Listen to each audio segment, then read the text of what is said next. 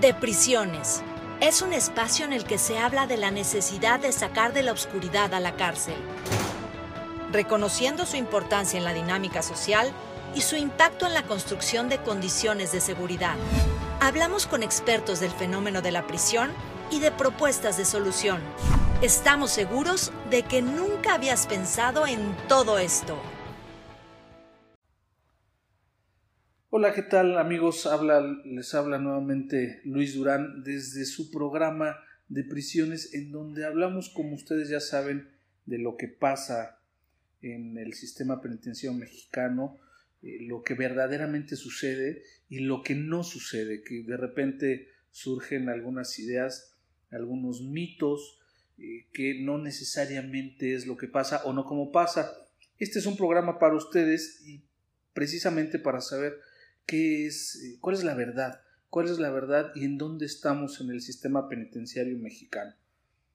En esta ocasión eh, tenemos que hablar necesariamente de las condiciones de inseguridad por las que está pasando el país, porque eh, estamos viendo manifestaciones ya de la sociedad civil de un sector específico que son los estudiantes organizados que ya están manifestándose, están alzando la voz por esta serie de eventos eh, tan deleznables como pues, hablamos de eh, muertes de compañeros, de alumnos, de mucha gente, dada la inseguridad en la que estamos pasando eh, hoy en nuestro país. Pero también tenemos que hablar de una fecha que nos está circundando, que estamos cerca de ella, y esta es el Día Internacional de la Mujer. Por eso me da mucho gusto platicar y presentarles hoy a una gran amiga, a una persona sumamente sensible que eh, a través de una experiencia muy dolorosa eh, pues tiene eh, aprendizajes de vida. ella se llama Ale, estuvo privada de la libertad algún tiempo, ahorita nos contará, eh, pero quisiera que nos platique en este episodio y seguramente algunos más, cómo es que se vive en eh, un centro penitenciario en el país, qué pasa al interior de ellos, eh, qué se tiene que hacer, qué no se tiene que hacer, cómo es que pasa el día a día en uno de estos centros penitenciarios. Ale, muchas gracias por acompañarnos, gracias por hablar con todas las personas que nos escuchan, que afortunadamente cada vez son más, para que compartamos esta experiencia dolorosa, pero al final, eh, siempre que hemos hablado, sacas un mensaje positivo, sacas una eh, cuestión de aprendizaje que al final pienso que es algo que te va haciendo crecer y pasar eh, el día a día y seguir avanzando en la vida. Gracias por estar con nosotros. Gracias, gracias a ti por la oportunidad, por, por la invitación. Este, pues es un tema que de vida, como te dije en algún momento, es algo que me tocó vivir y que, y que pues se tiene que aceptar tal y como es y, de él sacar lo, mejor posible para, para, la vida cotidiana. Sí, para empezar quisiéramos, eh, quisiera que nos platicaras qué tiempo estuviste eh, aproximadamente en un centro penitenciario? Estuve cuatro años, cuatro años, dos meses prácticamente. Este, y bueno, pues lo que te puedo decir, eh, así como muy resumido, es que eh, la estancia en ese lugar se puede ver como de, de, dos puntos de vista diferentes, ¿no? El bueno y el no tan, bueno, no el bueno, el no tan malo y el malo, ¿no? El malo es que pues estás privada de la libertad, lejos de tu familia, de tus amigos, de tu entorno, de tu trabajo, todo se acaba. Eh, estás, pues en ese momento te das cuenta que, que toda tu vida se acaba totalmente, estás con puertas totalmente cerradas y a puertas cerradas, eh, dejas de, de tener esa conexión con el mundo exterior, que realmente es algo muy fuerte, ¿no? Es deprimente, y pues te tienes que agarrar de muchas cosas para poder tratar de, de sobrellevarlo. Pero al final del día hay otra faceta donde realmente te das cuenta que no pasa nada, ¿no? Que vives, que simplemente al estar ahí tienes que darte cuenta de y, tomar la decisión de, de, vivirlo mal o de vivirlo lo mejor que puedas. Entonces estar ahí adentro a mí me, me, me enseñó muchas cosas positivas y aprendí a vivir de otra manera. ¿En qué momento eh, te das cuenta, eh, como acabas de decir, que se te acaba la vida? Eh, al momento del ingreso, en el proceso de estar ingresando, un día después, o diez días después, o tres años después, ¿en qué momento eres consciente de que la vida cambió, de que ya se cambió la vida para ti? Pues yo creo que cada, cada etapa y cada día va siendo diferente el razonamiento que vas teniendo de, eh, de ese sentido de pérdida. Eh, um, al principio es difícil que te caiga el 20 de lo que realmente está pasando, aunque bueno, desde el inicio es algo muy fuerte. El, llegar ahí, el, no saber cuánto tiempo vas a estar o el pensar que posiblemente vas a estar algún gran tiempo, eh, pues es, una sensación, pero siempre tienes como la esperanza que al otro día alguna buena noticia va a llegar, ¿no? Y conforme va pasando el tiempo te vas dando cuenta que tienes que hacerte la idea que eso no va a suceder y entonces empieza otro tipo de sentimiento y otro tipo de, de, de, asimilar lo que te está pasando. Mm, yo creo que sí hay un, eh, un, un, proceso que vas pasando durante el tiempo que, de que empiezas a estar ahí y eh, pues es así como que caerte el 20. Yo creo que en, todos los, en mis cuatro años no me podía yo hacer a la idea de que mi vida fuera a ser así, ¿sabes? Este, es, es doloroso, es triste, es... Tienes, bueno, a mí en lo personal al principio me fue muy difícil, tardé fácil un año, el primer año fue horrible, estuve medicada porque, pues, por lo que había yo pasado no había sido muy fácil, entonces eh, psiquiátricamente me, me, me tenían controlada, eso no me ayudaba muchas veces a, percibir la realidad de lo que pues estaba yo viviendo, ¿no? Entonces a lo mejor al despertar y decir nuevamente estoy aquí, era triste, era desgastante, caminaba, actuaba, hablaba, medicada. Entonces eso era como fuera de una realidad, ¿sabes? Entonces siento que fue muy difícil, pero sí tuve la capacidad de darme cuenta que no era lo más viable estar así. Veía yo a mi familia que llegaba a visitarme y veía yo que estaban, si yo estaba mal, ellos estaban peor. Y como que me empecé a dar cuenta que, pues que eso todavía, todavía iba a durar un, periodo y que tenía yo que hacer algo. Entonces hablé con mi familia y decidimos pues que me dejaran de medicar, ¿no? Como que tratar de que yo sola o tomando algunas otras alternativas pudiera eh, soportar lo que estaba yo viviendo. Entonces fue cuando, pues cuando se dio el, eh, un pequeño cambio de decir, ya estoy aquí, no puedo cambiarlo en este momento, pero voy a tratar de pasarlo lo mejor posible o de hacer algo para que esto no sea tan fuerte. Y bueno, y ahí ya viene una serie de, de oportunidades que son pequeñas, pero que existen allá adentro para, para tratar de ¿Y te da miedo cuando, cuando ingresas, sientes miedo? ¿Cuál es, cuál es la primera emoción que, tienes en el momento en el que te ves ya en un centro, precisamente con alguna esperanza de una buena noticia el día de mañana, pero al final ya estás entre cuatro paredes? ¿Cuál es la primera emoción que viene a ti? Bueno, realmente es un miedo pues, espeluznante, como, como lo dicen eh, en el momento que te llevan y te entregan y, pasas esa primera puerta hacia adentro de, una cárcel es, es, algo que de verdad no se lo deseas a nadie. Eh, a mí me, me, recibió un policía hombre eh, que la verdad, mis respetos, se portó maravillosamente bien conmigo. Él sabía de mi caso por las noticias y me dijo, Alejandra, no te preocupes, aquí nadie te va a lastimar, aquí estás, vas a estar bien eh, deseo que te vaya muy bien, yo sé que, que, tú no eres culpable, yo pido por tu familia y pido por ti.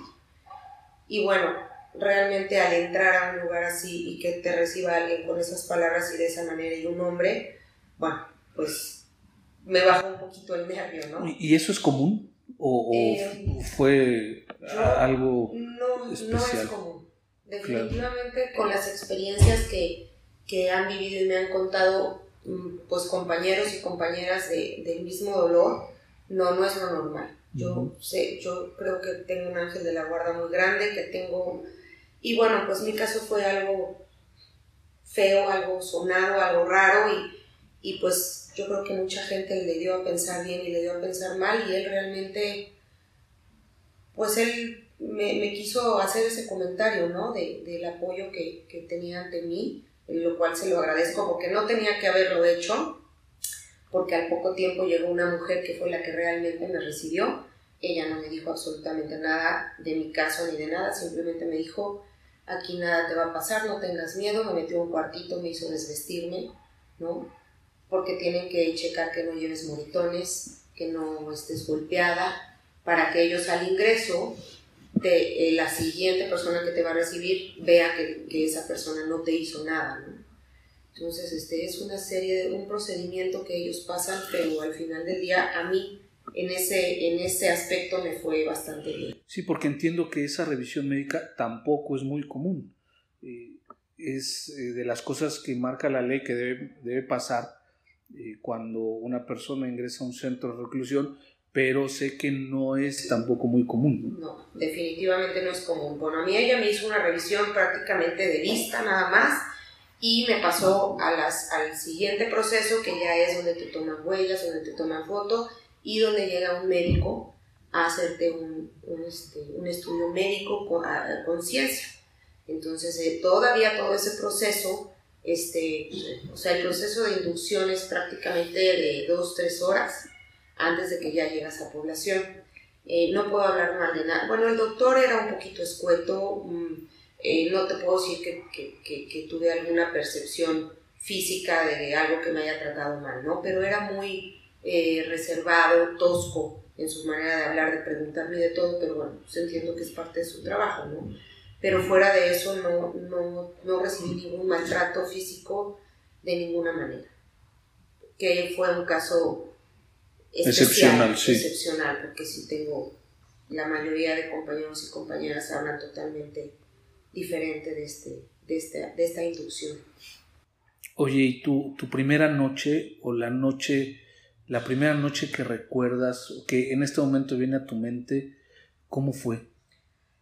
Pues me, al, momento que yo llego eh, me meten a un cuarto que es el de, eh, bueno, del lado de hombres, realmente no sé cómo sea, es mucho más grande eh, y está muy saturado. En el lado de mujeres es una sola habitación para las de nuevo ingreso eh, cuando yo llegué eran como, no recuerdo bien, 14, 16 en un solo cuarto que es como para 8 personas, 10 por mucho.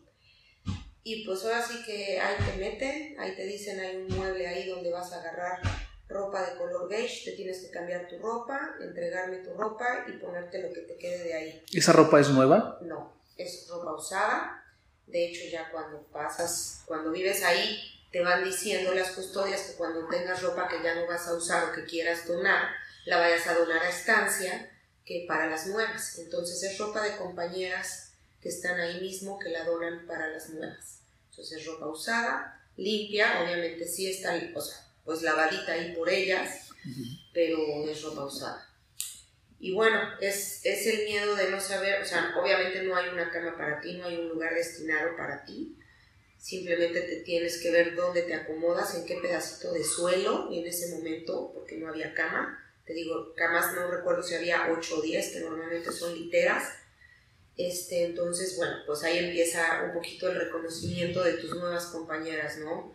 Los bandos o las chavas que, que no hablan, que nada más te ven y se voltean, que están sumidas en su mismo dolor y en su misma depresión y que les vale gorro si llega una nueva o si te va a tener que compartir algo, no te pegan.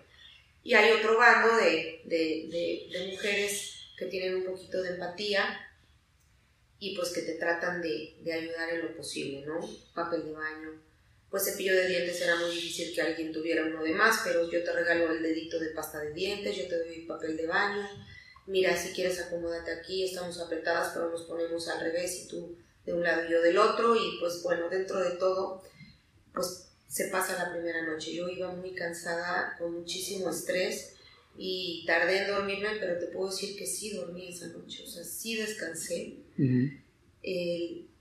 Solté la tensión o sueltas la tensión de todo el día de que sabes que vas a, llegar a, un centro penitenciario, pasas te baja la tensión de, de, la inducción que ya te dieron, de haberte tenido sacando huellas, todo ese proceso que normalmente ves en las películas y que, que es horrible y que piensas que vas a estar mal y al final del día yo llegué a un cuarto donde pues había gente como yo que había pasado por lo mismo y que estaban bien, ¿no? Y que al final del día pues yo también estaba bien. Entonces no fue bonito, pero bueno, pasó. Era como, como la primera eh, la, primera faceta de mi estancia en ese lugar. Y una vez que pasa esa primera noche y supongo que van pasando los días, eh, tienes que encontrar algún tipo de actividad allá adentro. Eh, ¿La encontraste? ¿Te la impusieron? o, qué fue lo que sucedió?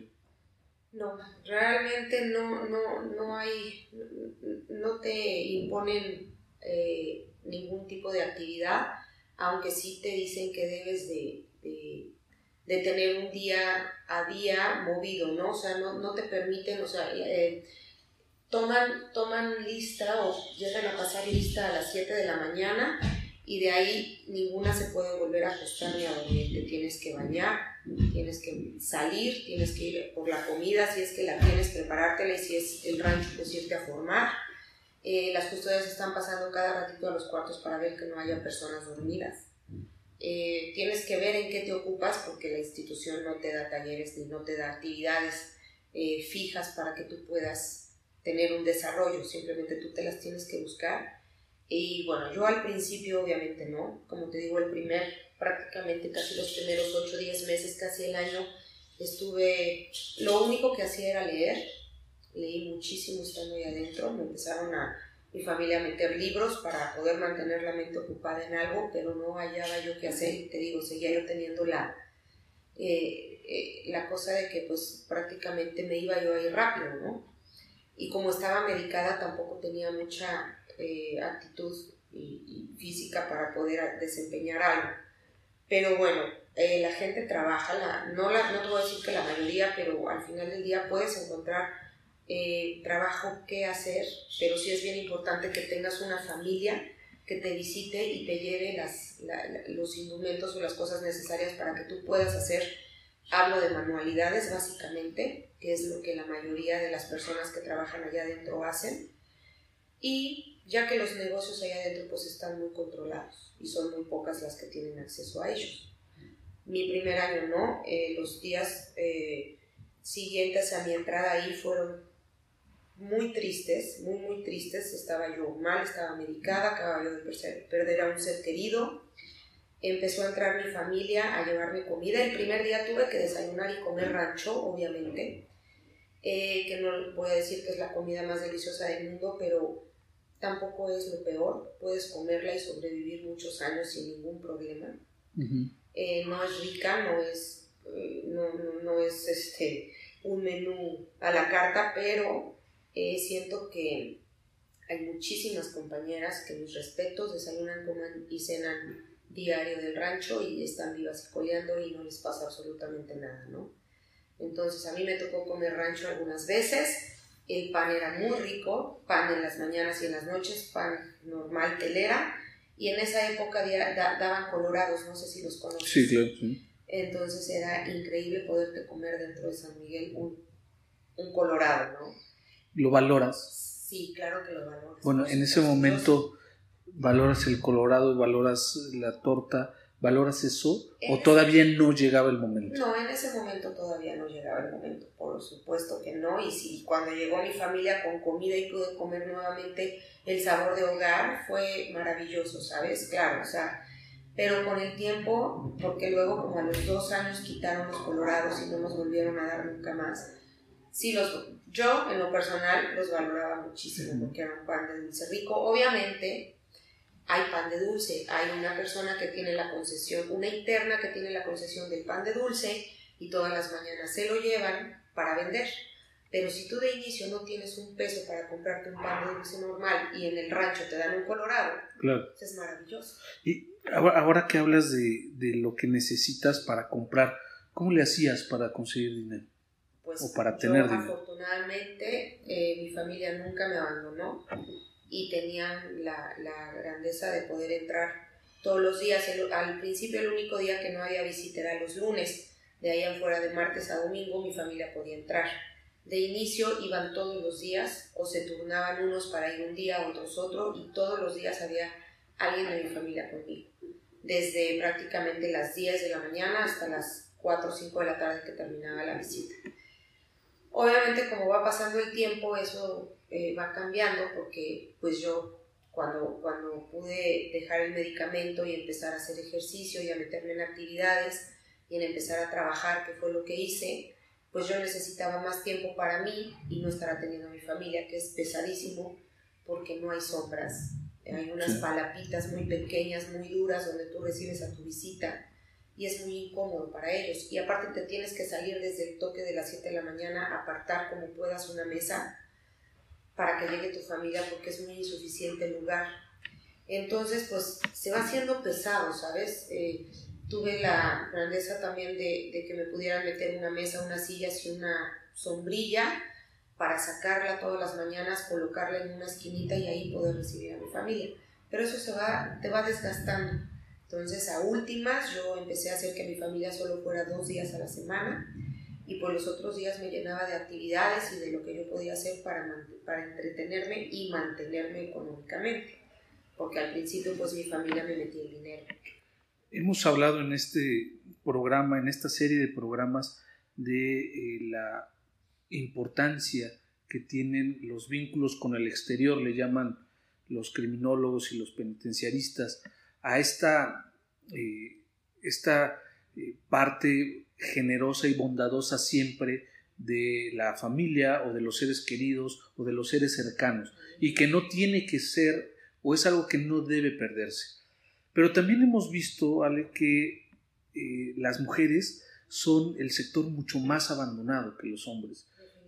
Siempre con un hombre está la mamá o está la esposa, generalmente alguien, alguien durante todo el tiempo que permanecen privados de la libertad los va a visitar para llevarle todos estos insumos o cuando menos llevarle un abrazo, llevarle noticias de afuera, que también vamos a hablar de eso, de la importancia de lo que está sucediendo afuera con el entorno y con el contexto social y familiar.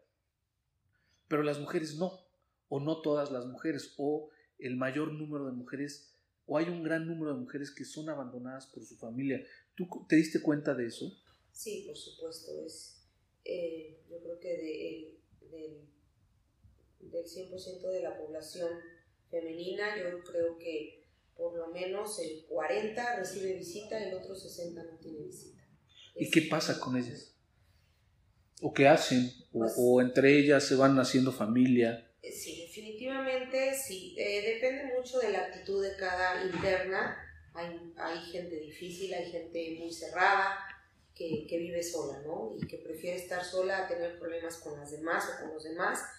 Y hay muchas personas enfermas también mentalmente, están un poquito retraídas en otra zona, pero bueno, la mayoría, eh, bueno, una, una, de las personas, de las mayores actividades que hay dentro de, de penal es la manualidad, que es este eh, tejido, hacen bolsas, hacen este, cajas, hacen diferente tipo de, de cosas con, con, con, hilo, es un tipo de hilo especial.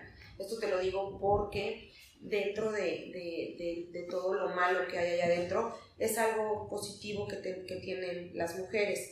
Hay, hay señoras que ya llevan muchos años ahí que venden ese hilo, lo venden a buen precio o que cuando entras y, y ven que no recibes visita o que no tienes eh, a nadie que te lleve un sustento, te invitan a que aprendas te dicen que ellas te dan el hilo y los utensilios para que tú empieces y cuando puedas empezar a vender con la misma visita que van tus cosas, si, no, si es que no tienes a un familiar o a un amigo que pueda salir a venderlos, que te dan como crédito, ¿sabes? Para que tú les vayas pagando en cuanto puedas empezar a trabajar y hacerlo. ¿Y cuánto vale un artículo de esos? Híjole, pues más o menos tu primer kit para poder empezar a trabajar un poquito en eso aproximadamente unos 200, 300 pesos. ¿Y cuánto se recupera? Pues depende de lo que vengas.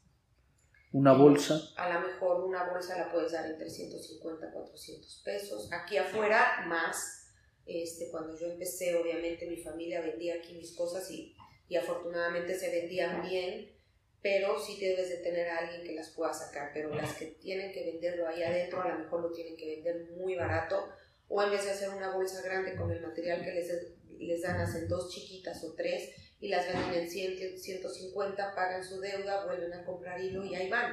O sea, hay modo. Lo que yo te quiero decir es que hay modo de poder salir adelante en ese lugar si es lo que quieres. Hay muchísimas que se quedan durmiendo todo el día a escondidas de las custodias, que nada más se levantan al rancho y que viven pues en un, en un mundo así. Hay otras que se la pasan fumando, drogándose, este, ¿me entiendes? Eh, en, en, los rincones, que se las pasan castigadas, eh, molestando a las demás, porque sí lo hay, pero en, baja medida, porque dentro de todo es un lugar muy controlado, las custodias están muy presentes y yo te puedo decir que nunca viví algún conato de, de, de, de eh, pelea entre compañeras o de que se levantaran así en contra de la autoridad o algo, nunca lo viví. ¿No viste eh, algún tipo de violencia física? No hubo violencia física, te lo aseguro, ni de parte de las custodias hacia las internas, ni de parte, digo, sí, en algún momento alguna interna que le soltara alguna cachetada a otra interna y que tuviera que llegar la autoridad obviamente a separarlas, pero eran cosas como muy momentáneas y muy pequeñas, ¿sabes? Pero alguna cosa fuerte afortunadamente en cuatro años no me tocó ver. Qué bueno porque eh, eso también va dejando alguna marca de la estancia, ¿no? Eh, y en otros centros de reclusión, en otros centros penitenciarios, sí se sabe que existe mucha violencia física, que incluso es ya una forma de convivencia. Ale, desafortunadamente se nos acaba el tiempo, pero eh, como es algo que tenemos que seguir hablando, de lo que tenemos que seguir eh, exponiendo en este micrófono para que la gente siga conociendo la realidad de los centros penitenciarios. Te voy a invitar para que la próxima semana eh, sigamos platicando de esto y podamos hablar un poco más acerca eh, de la autoridad y de lo que tú piensas que debe, que sí debe pasar, de lo que nos está haciendo falta que suceda allá al interior. Por este momento, queridos amigos, yo me despido. Ale, gracias por estar con nosotros y nos vemos la próxima semana. Con todo gusto, muchísimas gracias a ti y a, tu auditorio. Gracias, queridos amigos. Eh, nos quedamos con esta cita pendiente eh, y estamos hablando en su programa de prisiones, en donde pretendemos eh, darle luz a los centros penitenciarios del país y sacarlos de esta oscuridad en los que se encuentran. Gracias, hasta la próxima. Si te gustó este podcast, compártelo. Búscanos en Facebook como De Prisiones y en Instagram de Prisiones. Y si quieres escribirnos, hazlo a deprisionespodcast.gmail.com.